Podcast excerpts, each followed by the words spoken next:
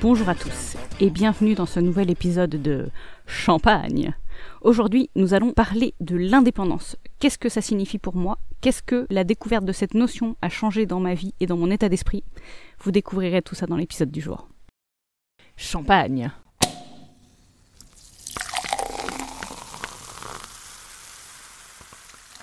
Le sujet dont j'ai envie de vous parler aujourd'hui, c'est ma découverte du besoin d'indépendance. Je me rends compte que dans ma vie, j'ai eu plusieurs étapes qui ont marqué ma découverte du fait que j'aime l'indépendance et que je valorise l'indépendance, chose que j'ignorais complètement jusqu'à il y a quelques années. Je pense que ça peut être important pour, des personnes, euh, soit qui comprennent pas ce que c'est ce besoin ou cette envie d'indépendance, bah, de voir comment ça se concrétise, ou pour les personnes pour qui c'est évident euh, que l'indépendance est une valeur fondamentale, euh, de voir aussi quels sont un peu les freins qu'on peut avoir quand on n'y a jamais été confronté. Voici les différentes étapes de ma vie, en tout cas jusqu'à mes 35 ans aujourd'hui, à travers lesquelles je suis passée. Quand j'étais enfant, euh, mes parents étaient tous les deux salariés, et quand euh, je suis née, ma mère a pris 4 ans euh, pour arrêter de travailler et s'occuper de moi quand j'étais petite, ce qui est extraordinaire, merci maman. Et en fait, elle n'a pas eu envie de reprendre son boulot salarié à l'issue de cette période-là, parce que justement, elle avait beaucoup aimé sa liberté à ce moment-là. ma mère s'est décidée à finalement ouvrir son propre commerce elle a décidé d'aller vendre des vêtements sur le marché, parce qu'elle a toujours aimé les vêtements, la mode, et, la liberté que pouvait lui procurer le, fait d'être maître de son agenda et donc indépendante. Et elle m'a souvent dit, quand, quand j'étais petite, qu'elle était fière de ne pas travailler pour un patron, mais de travailler pour elle-même, mais que ça avait comme conséquence le fait que le jour où elle ne va pas travailler, elle ne gagne pas d'argent. Et c'est quelque chose qui pour moi était complètement naturel en fait, puisque euh, quand, on est tout gamin, on ne challenge pas ces choses-là peu de temps après qu'elle ait commencé, peut-être deux ans après qu'elle ait commencé, euh, mon père a quitté son emploi de salarié pour la rejoindre et pour travailler avec elle. Juste le temps de confirmer que ça marchait et que ça pouvait euh, nourrir euh, la, troisième bouche de la famille sans souci. Et donc en fait, mes parents ont, été indépendants quand j'étais gamine et je me rendais pas compte que c'était déjà pas la norme et que c'était quelque chose de très important. Et donc je l'ai compris que bien plus tard quand, quand je me suis posé cette question. La deuxième étape, quand j'étais grande enfant, pré-ado, ou même ado.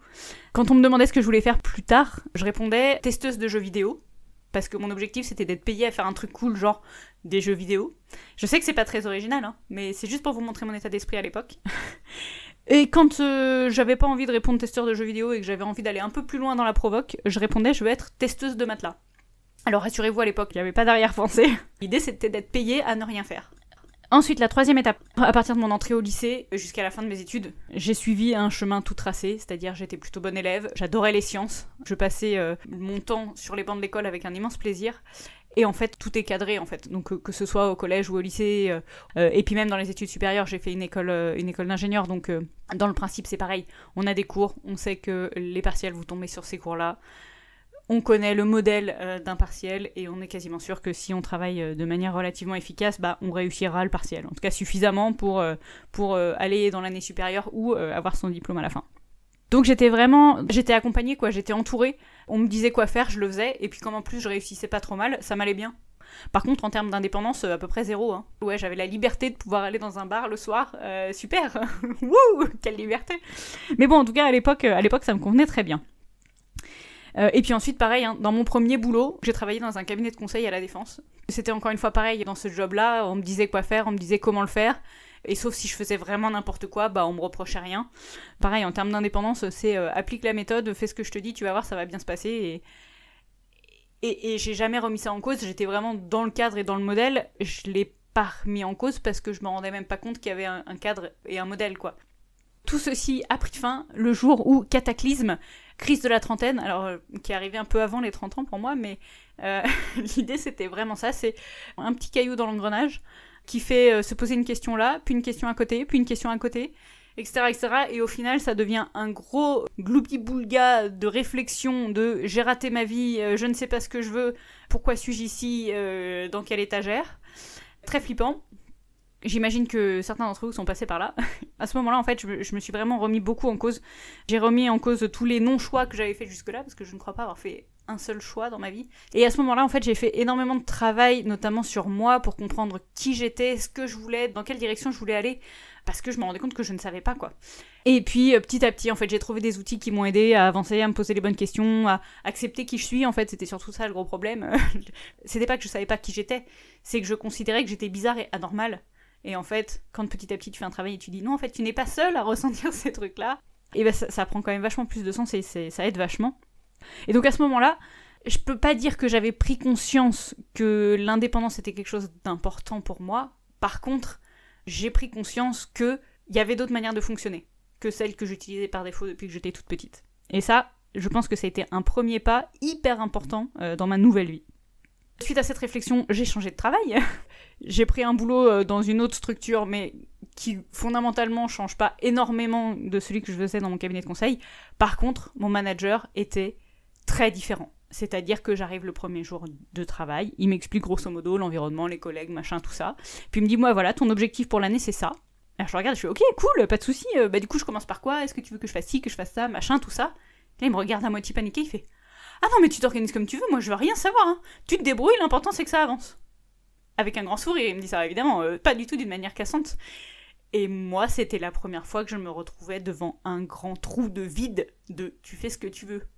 Comment ça, je fais ce que je veux Ça veut dire quoi, je fais ce que je veux Donc il y a eu quelques semaines, peut-être mois, où j'étais un peu mal à l'aise, etc.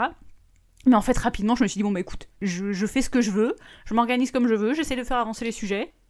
Tous les X temps, alors c'est peut-être 2-3 mois, je refaisais un point avec mon manager pour lui dire, bon, bah voilà, j'ai fait ça, ça, ça et ça, et ça va dans telle et telle et telle direction. Et il me regarde en disant, ouais, cool, génial, continue. Ok.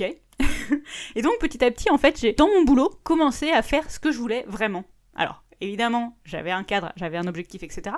Mais je m'organisais toute seule pour y aller. Je savais ce qui était attendu de moi. Et à partir de ça, bah voilà. Je m'organisais comme je voulais. Et c'était, ça a été un soulagement énorme, une prise de conscience incroyable de ah en fait, si je fais ce que je veux, ça peut bien se passer. Et corollaire, ah et si je fais ce que je veux dans ma vie perso aussi, ça peut bien se passer. Et ça, ça a vraiment été un déclic euh, vraiment incroyable. La prise de conscience que mes actions ont des conséquences et que je peux décider de faire un truc qui sort complètement de la norme ou qui va à l'opposé de ce que j'ai toujours fait. Il y a des conséquences, il suffit de les assumer et c'est cool. Et ça, ça a été vraiment, grâce à ce nouveau manager, le déclic de ma vie. Suite à ça, j'ai du coup fait preuve de beaucoup de curiosité. Je me suis rappelé que mon objectif dans la vie, en tout cas quand j'étais ado, c'était d'être payé à rien foutre. Et je me suis dit, hey, mais du coup, maintenant que j'ai découvert que quand on voulait quelque chose, il suffisait de faire les actions pour y arriver et on y arrive. Si on se renseignait sur comment on fait. donc, j'ai écumé Internet. C'était à peu près en 2018. Donc, autant vous dire que les contenus sur les cryptos et l'immobilier, il y en avait un peu partout. Changement d'univers, changement de monde, changement de, de tout. Et compréhension d'un pas de plus que on peut réussir à faire des trucs à côté de son boulot pour gagner de l'argent. Incroyable Quelle idée Jamais ça me serait venu à l'esprit. Petit à petit, euh, bah, je me suis lancée, j'ai décidé que j'allais investir dans l'immobilier. Tu fais des efforts pendant un an, deux ans, tu te dis waouh, j'ai réussi à gagner de l'argent dans un truc qui n'est pas mon travail, dans un truc qui m'éclate. Je fais des actions qui ont un fort impact sur ma vie. Je suis quand même endettée à plusieurs centaines de milliers d'euros. Et là, j'ai vraiment pris conscience de ce que ça voulait dire prendre ses responsabilités. Dans un contexte qui est très différent de celui de mon travail où je prends mes responsabilités, certes, mais je suis en CDI, j'ai un chef adorable qui me soutient quoi qu'il arrive finalement je risque pas grand chose. Dans ce parcours de découverte de l'investissement immobilier, j'ai pris conscience de ce que c'était l'indépendance financière. L'argent que me donne mon patron, s'il décide de plus me le donner, j'en ai plus. L'argent que me donnent mes clients, si 100% de mes clients en même temps décident de ne plus me le payer, j'aurai plus d'argent. Mais le risque que 100% de mes clients ne me payent pas, il est nul. Et là, c'est pareil, et tu te dis, waouh, en fait, la chose qui me paraissait évidente du fait que bah, pour travailler, t'as un patron, c'est ton patron qui te paye, du coup t'as un CDI, aucun souci, ton patron te paye ad vitam aeternam. Un, c'est complètement faux. L'entreprise peut faire faillite, ton patron peut considérer que t'es nul et te virer. la seule chose que je peux rajouter là-dedans, c'est que j'ai découvert ce que c'était d'avoir un projet immobilier, j'ai découvert ce que c'est d'avoir un projet entrepreneurial. Il se trouve que j'ai une très bonne amie qui, euh, a lancé son entreprise euh, en même temps que moi je me lançais dans l'immobilier, donc euh, on a beaucoup discuté sur deux approches très différentes, mais pour autant un peu similaires, de oser se lancer dans le vide. Et puis, et puis aujourd'hui, bah, l'indépendance financière et l'envie d'indépendance financière fait que je réfléchis moi-même à ce que je pourrais lancer comme entreprise, quels services je pourrais fournir, comment je pourrais aider les autres, comment je pourrais m'éclater moi dans ce que je fais au quotidien. Et c'est une réflexion qui est vraiment super intéressante avec cette prise de conscience là de ces différentes étapes euh, vers mon indépendance, je me dis tous ces trucs là. Il y a sûrement des gens que ça intéresse, il y a sûrement des gens qui sont au début du chemin. Il y a sûrement des gens qui rêvent d'être payés à tester des matelas. si tu m'écoutes et que tu rêves d'être payé à tester des matelas, n'abandonne pas ce rêve. Je vous assure, dans 10 ans, quand j'aurai mon indépendance financière, je vais faire le tour de tous les marchands de matelas de l'humanité et je vais leur proposer, ne serait-ce que pour le kiff, je leur dis je vous teste tous vos matelas, vous me payez 50 euros de la semaine, 50 euros de l'année, mais je veux que mon métier ce soit un jour testeuse de matelas. Parce que j'aurai la liberté de le faire et l'indépendance de le faire. Et ça, c'est juste incroyable. Si vous avez apprécié m'écouter, euh, raconter ma vie et vous faire part de mes réflexions, s'il vous plaît, euh, parlez de ce podcast autour de vous. N'hésitez pas à le relayer, à le partager, etc. Si vous avez envie que j'aborde certains autres sujets, surtout euh, n'hésitez pas. Mettez-moi ça en commentaire ou envoyez-moi un message sur Instagram ou où vous le souhaitez. Ce sera avec un immense plaisir que je vous lirai et peut-être même que je vous répondrai si vous êtes vénard. Je vous encourage à écouter la synthèse que je donne pour vous remémorer un peu tout ce que je viens de dire, après le petit jingle qui va suivre. Santé Euh. Synthèse En synthèse de cet épisode, je retiens cinq points principaux. Le premier, c'est que dans l'immense majorité des cas, on a l'impression qu'on a le contrôle dans sa vie, alors qu'en fait on ne l'a pas. Pour moi, c'est vraiment ça, la dépendance. Le deuxième point, qui est la première étape de l'évolution de notre état d'esprit, c'est de prendre conscience qu'on peut décider de changer certains éléments dans sa vie.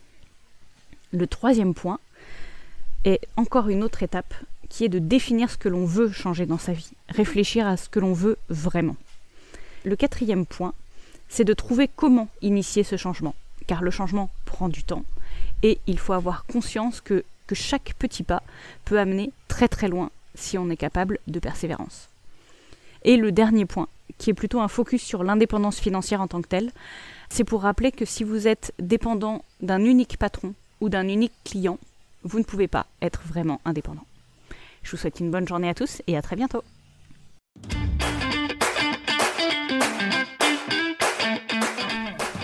Merci à vous d'avoir écouté cet épisode de Champagne.